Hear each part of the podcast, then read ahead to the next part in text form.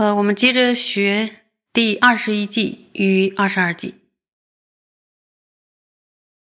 你们如果会背的话，可可以跟我一起背：大乘道柱为发心，诸宏伟行根本一，变转二思如点金，设无边善为福藏。佛子勇士名此矣，以圣宝心为修要。于且使我如是修，汝求脱者亦应行。我们可以观察一下这两个句子呢，其实在宣说修菩提心的。那么就要谈到大乘发心。大乘发心呢，就像书圣道的梁柱一样，是一切伟大菩萨行、六度啊、四摄等等的美好功德的出生处。也是安住处，也是增长的根本与所依。所以呢，大师在这里呢，用根本于一来形容，也开始了菩提心呢，是进入大乘道的什么呀？那个庄严的大门。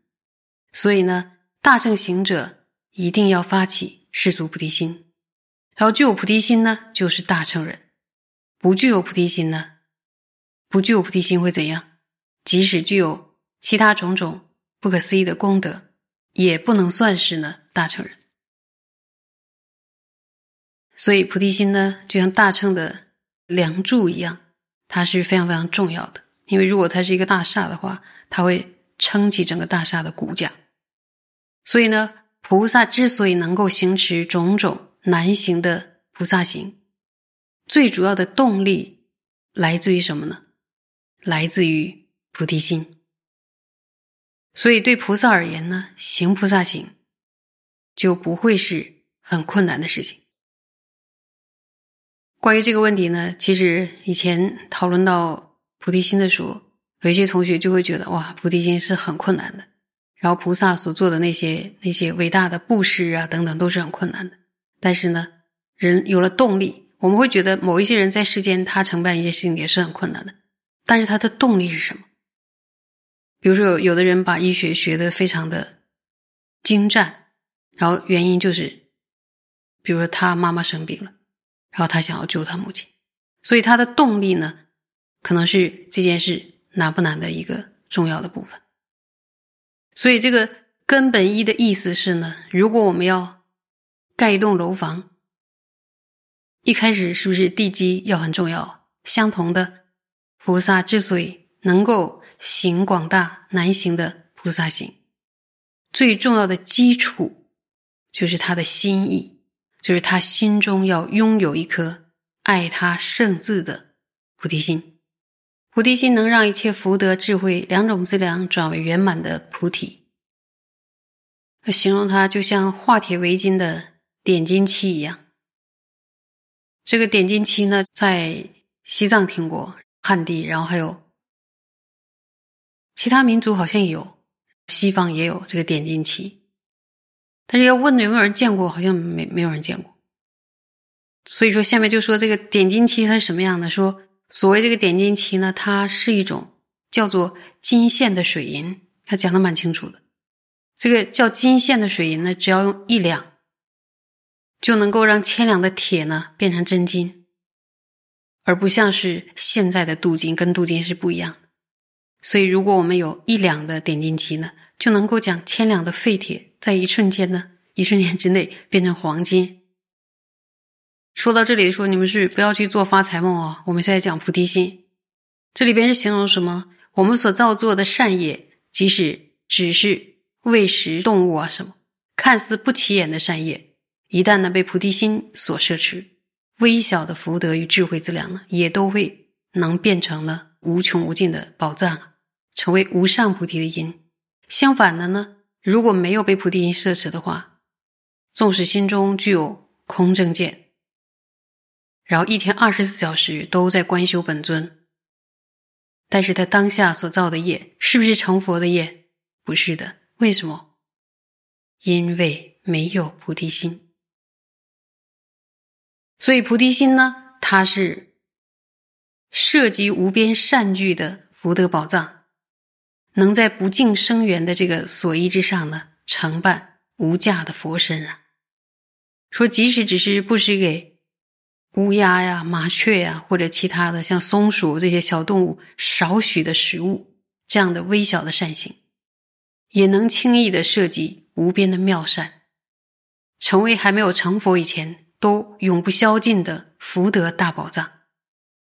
透过升起菩提心呢，让我们能在短时间内哦，立刻累积不可思议的福德与智慧资粮。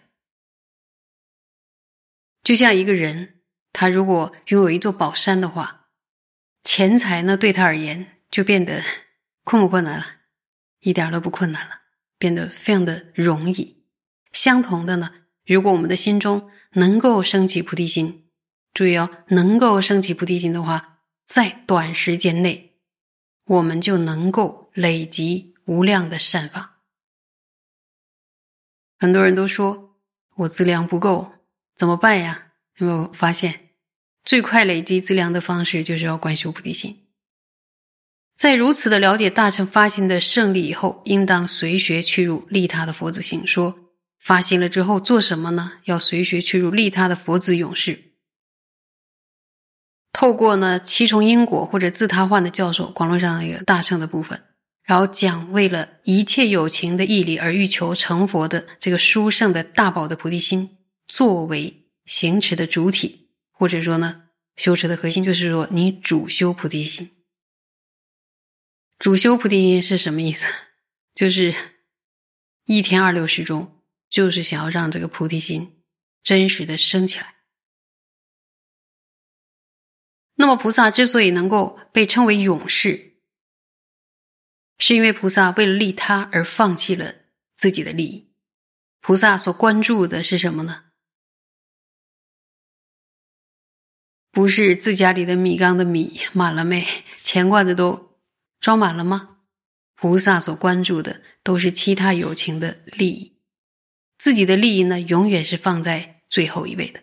这样的人呢，才有资格被称之为什么呀？勇士。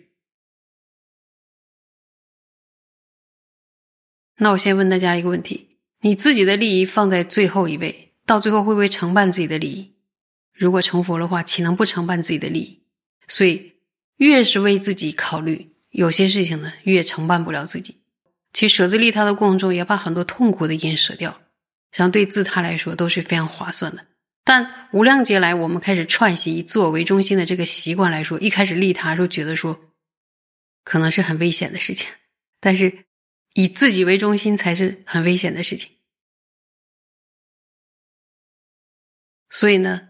对于一位勇士来说呢，修学菩提心是整个大乘法当中呢最重要、最主要的一件事。